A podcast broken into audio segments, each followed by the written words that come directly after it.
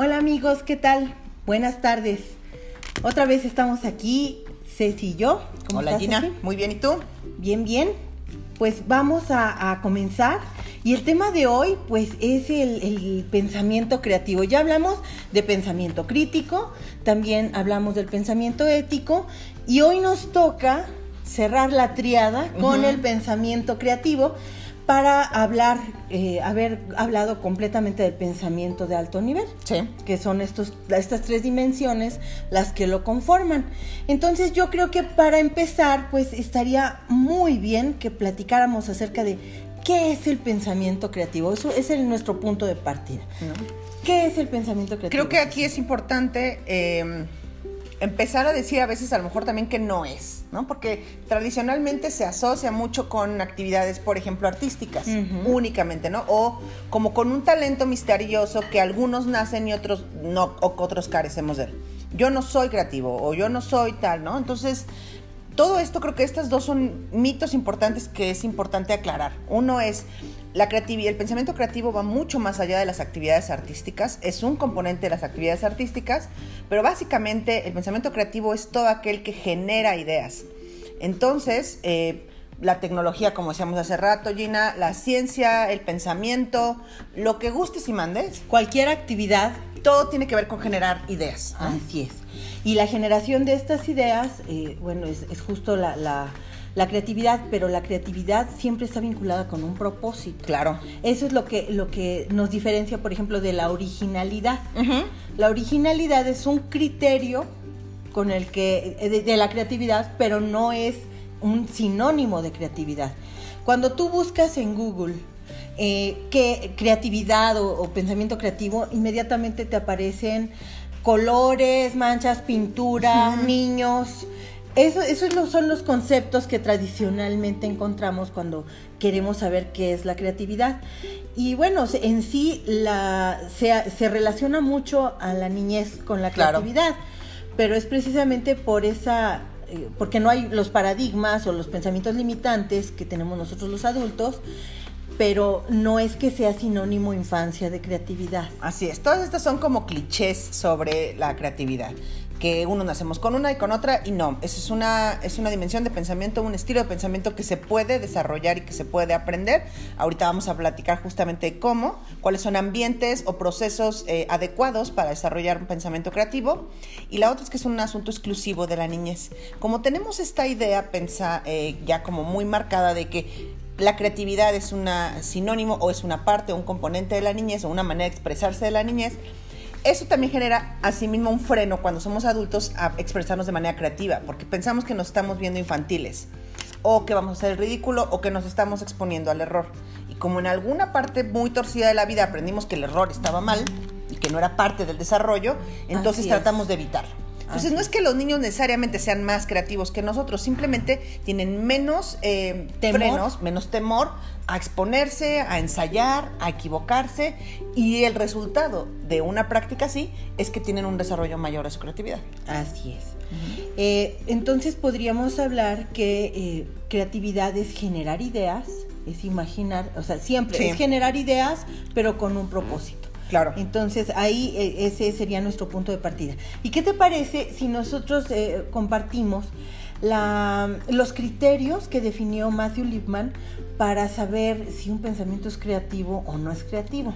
El primero que nos menciona Matthew Lipman es eh, que es un pensamiento autotrascendente. Esto es que va más allá de lo alcanzado hasta ahora. Sí. Entonces, hasta hoy hemos llegado a este punto, pero nada es inamovible. Así es. Todo siempre puede evolucionar. Entonces, por eso eh, nos decía que el pensamiento creativo es autotrascendente, se trasciende a sí mismo. Así es. Todas las respuestas aquí es, pensemos que las respuestas de lo que sea son temporales. Es hasta ahorita vamos en esto hasta ahorita. No son respuestas finales, terminadas y con un punto final grabado en piedra, sino que lo que el tema del que estemos hablando, así sea de cuál es la mejor manera de cocinar el espagueti o cuál es el propósito de la vida, es esta es la respuesta que tenemos hasta hoy. mañana, frente a nuevos estímulos, frente a nueva información, probablemente tengamos que replantear. Así es. Entonces ahí está la Ahí está el, lo autotrascendente. Y eso nos permite también pensar en esto de la autotrascendencia, es seguir rascando. O sea, esto ya dijimos que es así, pero... Eh, y sí, ¿qué más hay? ¿Qué más? ¿Qué lados no pueden, podemos no estar viendo? ¿Cuáles son mis puntos ciegos que a lo mejor están asociados con mis sesgos o mis prejuicios o con mis carencias de formación? Porque no, todo el mundo tenemos una formación. Así es. Bueno, no todos tenemos, los adultos tenemos una formación profesional que te pone una cierta mirada o haces un énfasis en ciertos elementos. En el caso de los niños tienen a lo mejor intereses o tienen em, preocupaciones que hacen que se orienten hacia allá su mirada y dejas otros ámbitos así como en de lado, ¿no? Sí, así es, se convierten en áreas ciegas. Exactamente, ahí voltear a ver ahí y decir, ¿qué es lo que no estoy viendo? ¿Qué es lo que puede ser que no esté viendo? ¿no? Dice, Arturo dice, cualquier pensamiento creativo es bueno, uno de los mejores estímulos para ser creativo es el amor. Pues en el sentido filosófico sí, ¿no? Así es. Esta búsqueda de la de la perfección y de la búsqueda del, conocimiento. conocimiento, completamente. Sí, sí. Estamos totalmente de acuerdo contigo. Otro de los criterios que, que definió Liebman respecto a la creatividad es la originalidad. ¿A qué se refería?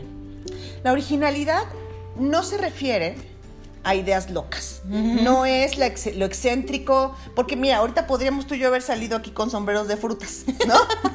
era original, era original, pero no tiene ningún propósito eh, que vaya, que haga, vaya en sincronía con lo que vamos a hacer aquí. Entonces, eso es una idea original, pero no necesariamente es una idea creativa, porque no suma y no está en sinergia con el propósito que tenemos tú y yo aquí sentadas. Así es. Entonces, queremos hacer patente.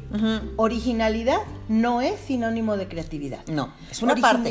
Exacto. Lo, original, bueno, perfecto. Si es algo nuevo, es algo, eh, algo chispeante. Sí pero no forzosamente es creativo.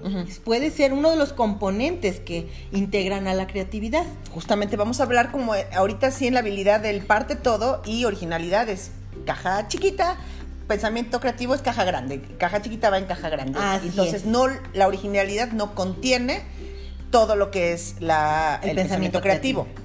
Eh, ahora, otra cosa importante cuando estamos hablando de pensamiento creativo, y a lo mejor aquí estamos hablando con gente que es mamás o que papás o que son maestros, y, en los espacios, es decir, ok, ¿cómo fomento o cómo genero estos ambientes propicios para que se desarrolle esto? No va a salir como de generación espontánea que de repente los niños se convirtieron en personas creativas. ¿Cómo pasó? No, son procesos que tienen em, un rigor que, hace rato lo decías Gina, en la educación se ha privilegiado mucho o se le ha puesto mucho atención al pensamiento crítico, em, pero eh, de pronto este pensamiento creativo pareciera que, como es una cosa como que la que traes o no traes, ¿no? Eh, como que, la idea de la, en la educación es flotando la ahí parte creativa la vamos a manejar con actividades artísticas. Ajá vamos a hacer manualidades, vamos a ponerlos a dibujar o vamos a ponerlos a hacer títeres. Sacarlos al patio. eso fue creativo. Y entonces ya pues están fomentando su creatividad y eso está muy lejos. Eh, dentro del esquema educativo, la creatividad ha sido como hecha a un lado. Completamente, porque además no hay una congruencia. Dicen, vamos a trabajar, o la parte creativa la vamos a trabajar en la hora de arte, ¿no?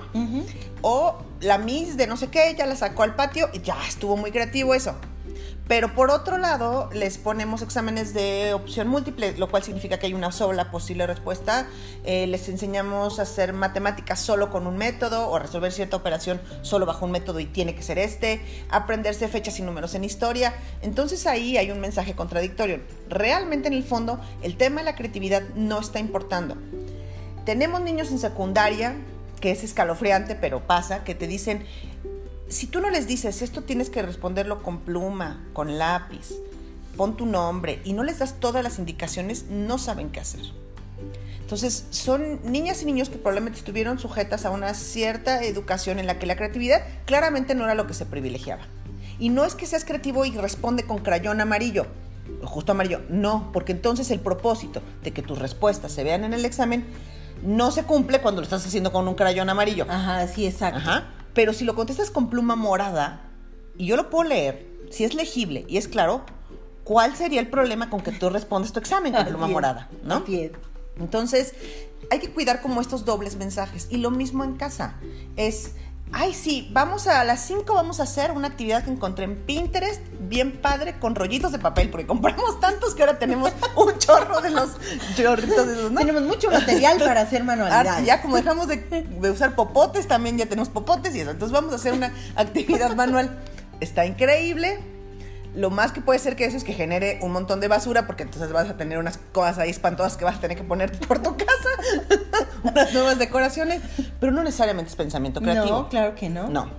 El pensamiento creativo en casa tiene que ver con que se generen ambientes donde está bien ensayar, donde está bien equivocarse, donde está bien arriesgarnos, donde no estamos juzgados por eso, donde los paradigmas son flexibles, donde voy a la tienda y no hay el ingrediente que yo quería y yo enfrente de mis hijos no me flipeo y digo, no, es que si no había la lenteja orgánica, si la quinoa explotada, entonces ya no me sale nada, ¿no? Así es, así es. Ok, Así es. no hay la quinoa que necesitaba, pero ¿qué sí hay? ¿Con qué puedo reemplazar? Cuando nos ven funcionar de manera flexible, que es otro de los criterios del pensamiento creativo, es, mm, o sea, llegas como un- una calle sin salida. No, no es sin salida. Puedes brincarla, puedes hacer un túnel, puedes rezarte por donde venías. Todavía hay muchas más opciones. Así es. Entonces, un ambiente no propicio sería un ambiente lleno de reglas, lleno de limitaciones, en donde el error se castiga, Sí. en donde eh, si no haces las cosas como yo te dije, están mal hechas, no hay opción de que estén bien a pesar de que no sean exactamente como yo dije que se hicieran.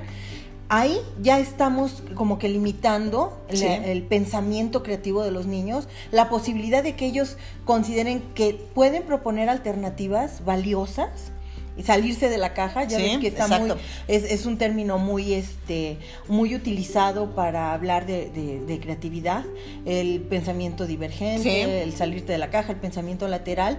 Eh, bueno, pues todo eso se, se va a limitar Claro. si nosotros eh, hace- hacemos un ambiente en donde la crítica es destructiva, el error se castiga y las reglas son muy eh, rigurosas, muy inflexibles. Así es. No importa cuántas manualidades hagamos. No, Punto. no, no. O, O sea, sea, aunque hagas muchas manualidades, Sí. si tú eres así, no estás fomentando, incluso estás limitando el pensamiento creativo. Hace rato veía eh, una conferencia de Angélica Sátiro, que es una mujer que ha trabajado mucho sobre el tema de creatividad en temas de relacionados con filosofía para niños, y ponía un ejemplo muy sencillo que me parece que es fantástico por lo simple que es. Y era, por ejemplo, saquemos ingredientes de la que tenemos en casa y preguntémosles a los niños o a, los integrantes de nuestra familia qué se puede hacer con eso. Es un ejercicio de creatividad. aquí están los elementos. ¿Qué, ¿Cuántas cosas podemos crear con estos tres, cuatro, cinco elementos? Un montón. Ese es un ejercicio de creatividad sencillo, simple. No necesitamos popotes, ni Google Eyes, ni nada para lograrlo. O sea, esos son ejercicios de creatividad y es de flexibilidad. Es a partir de los recursos que yo tengo, ¿cómo resuelvo? Así es. Porque la creatividad no es, ojalá yo tuviera un no sé qué y ojalá yo tuviera, pero como no tengo, eso no es. Eso te lleva a la frustración. Con lo que sí tengo, ¿cómo resuelvo? Así es. Eso es creatividad. Giovanni nos hace un comentario.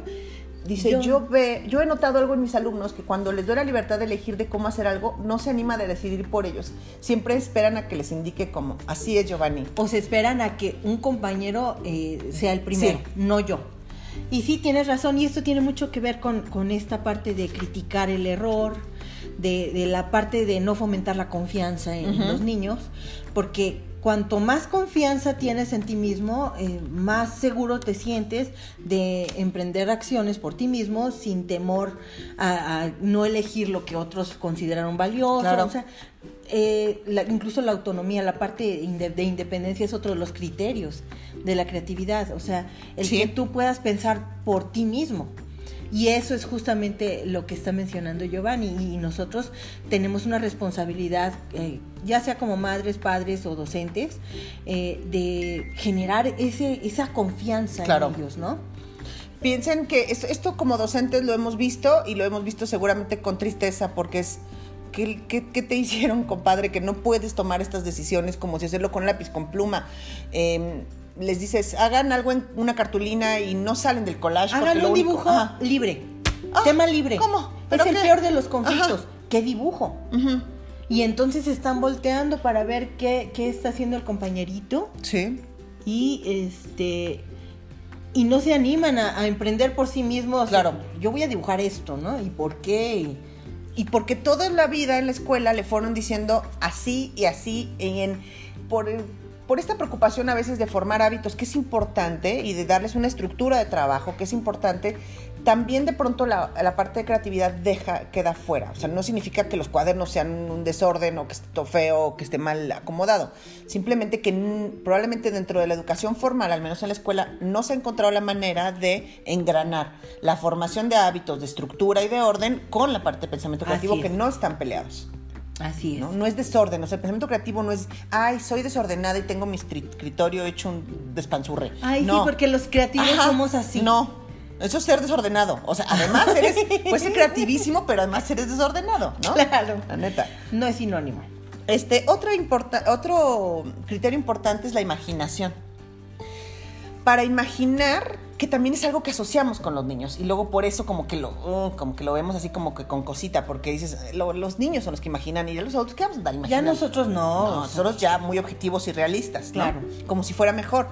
Para imaginar cualquier idea nace de un, algo que imaginamos. Ahora, ¿cómo alimentamos o cómo propiciamos la imaginación? Con estímulos, con ideas nuevas, con otras cosas. Eh, si siempre vemos el mismo canal de la tele, la misma página en Facebook, hablamos con las mismas personas una y otra vez, eh, nuestra posibilidad de recibir Como estímulos. Que estamos reciclando las ideas. No es nutritivo, pues, ¿no? O sea, no, hay algo diferente que me hace pensar, oye, ¿y esto? Esto no lo había contemplado, ¿no? Eso se hace, se, logra cuando consultas otras fuentes, cuando consultas otras personas, cuando escuchas más temas, cuando te eh, la indagación forma parte de tu práctica cotidiana. Porque entonces eh, eso abre tu, mente, abre, el campo de opciones. Y no solamente estamos hablando en la imaginación de generar ideas nuevas, sino de combinar, o sea, la, combinación de ideas que ya existen genera algo nuevo, algo refrescante, algo que no se había considerado, una nueva solución que no se había contemplado. Así es, por ejemplo, como surge los, los, avances tecnológicos, la ciencia. Eh, es, justamente eso, ¿no? Es, es la combinación de, lo que ya estaba, la innovación de vamos a agregarle esto. Eso es la creatividad. Claro. Entonces, pénsenlo, por ejemplo, a veces con los niños pequeños, que les gusta comer nuggets y espagueti, ¿no? Y no sale del nugget y el espagueti no sale del nugget. Y tú piensas como adulto, híjole, lo que te estás perdiendo, porque a lo mejor este espagueti está buenísimo o este pollo, esta carne, esta, no sé, este sushi está delicioso y te lo estás perdiendo porque comes tu espagueti con nuggets, ¿no? Y justamente tiene que ver con esto, o sea, esto es un ambiente que no propiciaría la, eh, la creatividad en términos de la comida, por ejemplo, ¿no? Es, vamos a poner opciones, vamos a presentar opciones. El niño o la niña pequeñitos, de lo que luego se ponen así todos locos de piquis, que son dos, tres años, ¿no? Sí, sí. Que aman los nuggets, entonces es, si tú no le presentas opciones, no es como que el morrito vaya y diga así, mmm, sí, unos jitomates cherry estaría delicioso con mis nuggets. Él nunca va a decir, oye, un aguacate relleno de atún. Qué buena idea, ¿no? No, no. Entonces, justamente nuestro papel como adultos que acompañamos el crecimiento y el desarrollo es presentar opciones.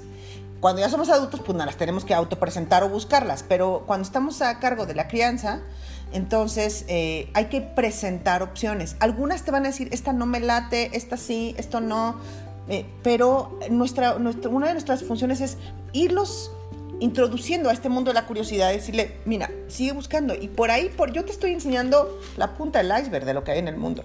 Lo demás lo vas a ir descubriendo tú. Pero mantener este vivo, este ánimo de curiosidad y de indagación, como decía Gina, es una fuente importante para eh, seguir trabajando con el pensamiento creativo. Y bueno, pues yo creo que ahí ya estás dando pauta incluso de cómo fomentarlo, ¿no? O sea, como que nos estamos este, adelantando un poquito porque pues este cambio de rutinas, o sea, eh, esto que tú acabas de decir que de, manera tan sencilla queda muy claro en cuanto al presentar nuevas opciones en la comida, bueno, no nada más es en la comida, es cambiar rutinas. Es hacer que el pensamiento no sea cartón, como que no se haga rígido O sea, como que nuestro reto al formar a los niños y niñas y para nosotros mismos es no permitir que nuestro pensamiento se haga rígido. De manera que ya las opciones no entran. Ya eso, eh, eh, ya el buscar opciones no es para mí, no, no me gusta, no me agrada. Cuando nosotros eh, hacemos de, manera práctica y cotidiana el cambio de rutinas, estamos generando un ambiente propicio para el, desarrollo del pensamiento creativo. El cambio de rutinas no es el pensamiento creativo, pero, es un ambiente muy bueno, muy rico para fomentar el pensamiento creativo. Claro. si a nosotros nos escuchan decir, es que a mí nunca me ha gustado las películas de guerra, ¿no? Entonces no voy a ver que salió y nunca me ha gustado. Y nosotros nos portamos también de esta manera, pues esperemos probablemente que las niñas y niños que conviven con nosotros también se porten. Es que a mí nunca me ha gustado tal o cual, aunque tengan cuatro años. No es, no es por eso em, que, digamos, vamos a abrirnos a todas las experiencias del mundo, ¿no? Mañana en ayahuasca No, pero es porque finalmente es qué sí y qué no. O sea, el pensamiento creativo no es nada más abrirte como una cazuela vacía y a que se llene de lo que está en el mundo. No. Sí implica discriminación de información, sí implica reflexión, sí implica preguntar propósitos, motivos, esto que tanto cabe con mis valores, con mi vida, con mis gustos, con la persona que soy, pero implica que estás en una búsqueda constante también, ¿no? Y el propósito es entonces el que nos puede ser como faro, ¿no? Para, para saber con qué fin eh, yo incorporo esto en mi vida, ¿no? O sea, qué, beneficio me aporta, qué, congruencia tiene con, mi manera de ser y de pensar. Entonces, eh, ese sería como que algo que nos podría eh, ayudar a elegir qué nuevas prácticas y qué nuevas rutinas puedo incorporar que son beneficiosas y cuáles mejor las hago a un lado. Y si lo piensas, por ejemplo, en el tiempo que estamos pasando ahorita, que nos obligó a hacer un, replanteamiento de rutinas, eh, de alguna manera, si te das cuenta, muchos hemos regresado un poco a la rutina que teníamos hasta en horarios y en formas, porque era lo que conocíamos. Pero esto se va alargando y se va alargando, y eso creo que nos ha obligado a mirar de nuevo y decir, bueno, pues si se bañan en la mañana o en la noche ya no es tan importante, siempre cuando se bañan. Este, teníamos, siempre comíamos 2.30 y nos hartábamos 2.30, pero resulta que los niños están terminando más temprano que antes. Entonces, pues a lo mejor la comida se va a tener que replantear o el este o el andar descalzos en la casa. O sea, no sé, hay muchas cosas que esto nos obligó a decir, a replantear. El propósito cuál es? Pasar bien el día, que cumplan con sus clases y no matarnos unos a otros. Perfecto, ¿no? Eso es llegar vivos todos al final del día. Entonces, ¿qué necesitamos hacer en orden de lograr eso y de conseguir eso, no? Entonces, eh, esto, es una, esto es un ejemplo muy claro de cómo el propósito nos pone, nos da luz. Así es. Eh, pensemos, por ejemplo, en las vacaciones, cuando volvamos a salir de vacaciones. Ay, qué Yo soy de siempre he ido a la playa y amo las playas nunca vamos a otro lugar que no sea playa. ¿Qué pasa si un año no vas a la playa y vas a una ciudad o vas a otro tipo de lugar? Es, lo peor que puede pasar es que sea muy malo, es, es poco probable porque finalmente son vacaciones, pero probaste otra cosa. Ya, ¿no? No pasó un de ahí. Y a lo mejor descubrieron que hay otro estilo de vacación que les gusta también. Así es pues, pues, podemos comentar también otros, este, otros criterios, como la parte de la experimentación, ¿no? El planteamiento de hipótesis, el, ah, explorar, el, qué pasaría si. El, planteamiento, el pensamiento hipotético está muy, muy relacionado con el pensamiento creativo, o sea, porque es, es un imaginar, es un, ¿qué pasará si, si yo hago esto, pasará esto? Entonces, eh, pues aquí estamos viendo como que la ciencia está tan relacionada, porque pues la hipótesis, el pensamiento hipotético es una base para el desarrollo de la ciencia, ¿no? Y, estamos viendo entonces que está muy vinculado con el pensamiento creativo. Y piensa también, por ejemplo, lo que veíamos de la semana pasada del pensamiento cuidante. Eh, las decisiones morales muchas veces tienen que ver con preguntas que nacieron de un pensamiento hipotético si yo tomo esta decisión, ¿qué va a pasar? ¿Cuáles son las posibles consecuencias? Las estoy imaginando. O sea, por eso el pensamiento multidimensional de Lippmann está engranado. No puedes, y él lo dice, es como pensar que lo puedes hacer solo de una manera, es como querer aplaudir con una sola mano. No se puede. Tienes que hacerlo con las dos, y en este caso tener que hacer como con tres manos, ¿no? Entonces, em, el, el, el pensamiento, el pensamiento cuidante nos demanda la imaginación de consecuencias para poder tomar decisiones. Y eso nos demanda pensamiento crítico, perdón, creativo, que es imaginar qué va a pasar si yo hago esto, qué va a pasar si yo hago B, si yo hago C, cuáles son las posibles consecuencias, cuál va a ser mi postura, cuál va a ser mi reacción. Entonces, en ese sentido, la experimentación va desde el asunto académico, profesional y demás, hasta decisiones que tomamos en la vida. Así es. Y yo creo que aquí hay que destacar, eh, hablando de pensamiento de alto nivel, Hemos hablado de pensamiento crítico, del pensamiento este, ético y, bueno, esto no, tiene una base, o sea, la lógica es la base del pensamiento crítico, la ética, por supuesto, el, el pensamiento cuidante y la estética, la del pensamiento creativo. ¿Cómo se relaciona la estética con el pensamiento creativo? Sí, eso es importante porque a veces parece que el pensamiento estético o pensar en términos, criterios estéticos, es como, pues lindo, pero eh, no muy útil. Banal. Banal, mejor, ¿no? Superficial. Sí. Porque además nos han enseñado, no, es que la belleza es algo superficial. Como de los museos o de como del Canal 22, así como muy raro, ¿no? Sí. Un poco aburrido. para las personas aburridas. Cultas, o sea, como que está asociado con esto, pero reflexionar en casa sobre criterios estéticos, o sea, lo bello, lo feo, lo agradable, lo desagradable, eh, lo antojable, lo asqueroso, todos estos criterios estéticos es importante. ¿Por qué? No solo en sí mismo, sino porque además eh, los criterios estéticos tienen connotaciones morales.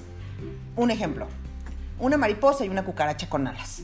Uno es una belleza, decimos qué belleza, poético, qué poético. Nos ponemos filtros en Instagram con mariposas volando, las cuidamos, las protegemos, hay santuarios, pero mismo bicho, o sea, insecto, pero está café y gordo y tiene alas, guácala, hay que matarlas y exterminarlas. Entonces, nuestros criterios de belleza fomentan o generan nuestras acciones, por supuesto. morales muy claras.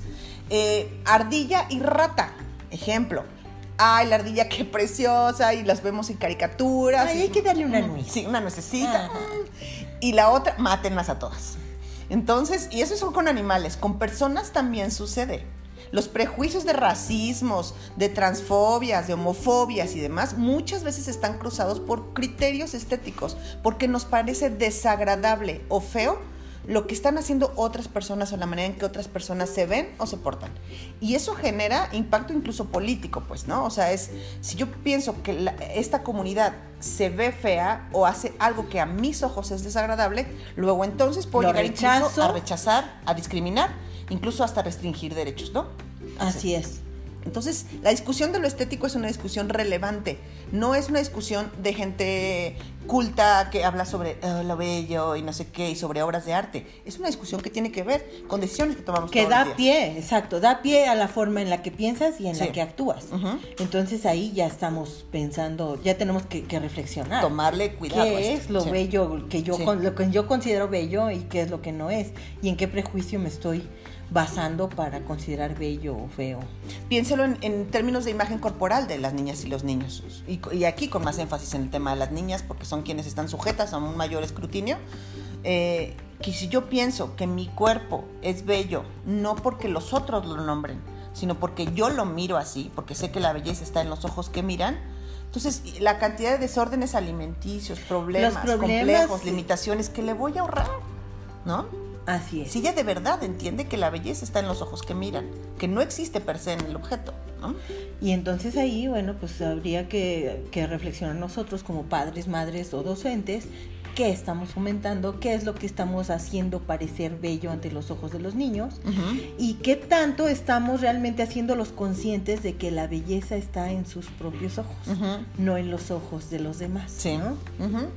Este, otro de los, creo que tú tenías el de holismo también, ¿no, Gina? Así es. El holismo eh, nos, nos habla de contemplar la, totalidad, o sea, de no ver, no ver fragmentos. Ah, tenemos un comentario. Dice Lau eh, Gómez, en mi caso mi papá nos educó así sin tener mucha libertad de expresión y yo he notado que a veces me sale eso con mis hijos. ¿Cómo puedo corregir eso para que ellos no sean así?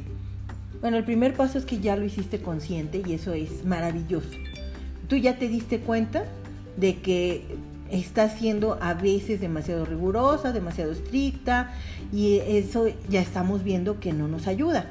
Esto de conseguir información, esto que hablábamos de ampliar perspectivas y de conocer nuevas formas y nos ayuda mucho para hacernos conscientes y para incorporar nuevas prácticas y nuevos comportamientos más eh, adecuados con, lo que quiero ah, lograr, ¿no?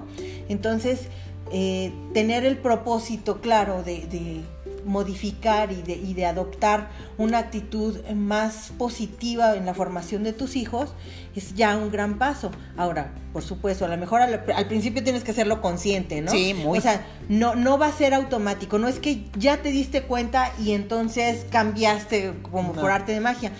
Lo que va a ser un proceso y tú te vas a ir dando cuenta cuando te pongas muy rigurosa, muy estricta o regañona, tú misma te vas a dar cuenta y le vas a bajar ahí tres rayitas, te vas a contener.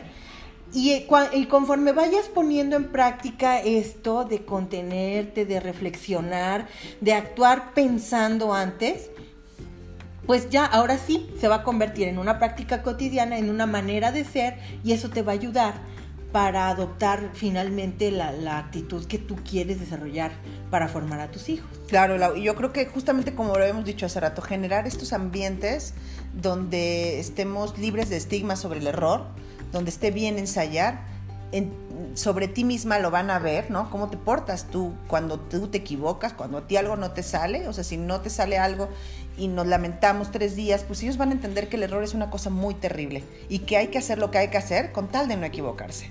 Y eso es una presión muy grande.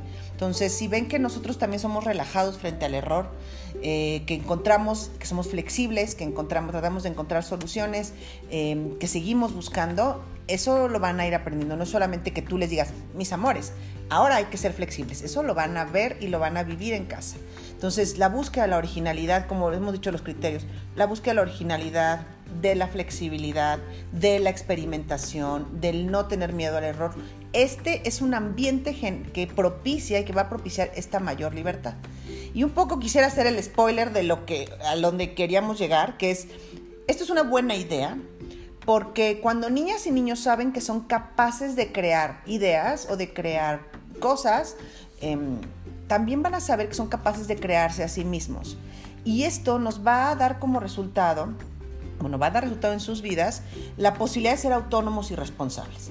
No son un papelito en el viento que otros deciden o que otros llevan o que una serie de condiciones en las cuales les tocó nacer o crecer los determinaron y pues ya, se fregó. Así es. Sino que cuando son, viven la experiencia de crear y de que otros nombren y que otros vean su creación y compartir su creación y de ver que otros crean, entonces esa creación no es solamente para afuera. Saben que pueden crearse ellos mismos. ¿Qué cosa más increíble? No, o sea, es que ese es el, como que el punto máximo. quisieras, pues, ¿no? la, educación debiera tener ese como propósito. O sea, que cada quien sea capaz de darse cuenta que puede crearse a sí mismo y que tú eres quien elige cómo quieres ser y hacia dónde quieres llevar tu vida, ¿no? Entonces, o sea, el como que sería la expresión máxima de, la, de la, creatividad. Y, y justa, pero también es con una mirada creativa, es soy una obra en proceso constante, ¿no? En esta obra, justamente en ese sentido, el amor muy filosófico es una obra de creación y de perfección constante. Siempre me estoy revisando a mí mismo, siempre me estoy conociendo, siempre estoy sabiendo algo más o nuevo sobre mí y estoy en el trabajo de perfeccionarme y de mejorarme y de mejorarme todo el tiempo. Entonces, justamente, si yo no tengo esta, no creo que tengo esta capacidad y pienso que los otros otros deciden que es que lo que me hicieron de chiquita, que es que no sé qué, que, entonces todos los demás tienen control sobre mi vida. Y queremos, eh, yo creo, la mayor parte de los papás, mamás o maestros, queremos que niñas y niños se sientan fuertes, se sientan poderosos, se sientan capaces de crearse a sí mismos, ¿no? Independientemente de lo que está sucediendo en el contexto de lo que está sucediendo en el espacio. Así es, y yo creo que justo con esto estás respondiendo la pregunta con la que iniciaba este, este live que preguntábamos, ¿naces creativo o te haces creativo? Pues te haces creativo, definitivamente te haces creativo. puede haber alguna cierta disposición a utilizar más el hemisferio derecho y, a ser eh, eh, creativo en, ese sentido, eh, tener esa chispa, pero eso no significa que seas creativo. O sea, tienes originalidad, tienes algunos de los elementos que pueden potenciar claro. de manera increíble tu pensamiento creativo, pero no es pensamiento creativo per se. El pensamiento creativo eh, tiene su rigor, tiene y además está ligado con el pensamiento eh, crítico y con el ético. Entonces, eso es lo que lo convierte y lo potencia, ¿no?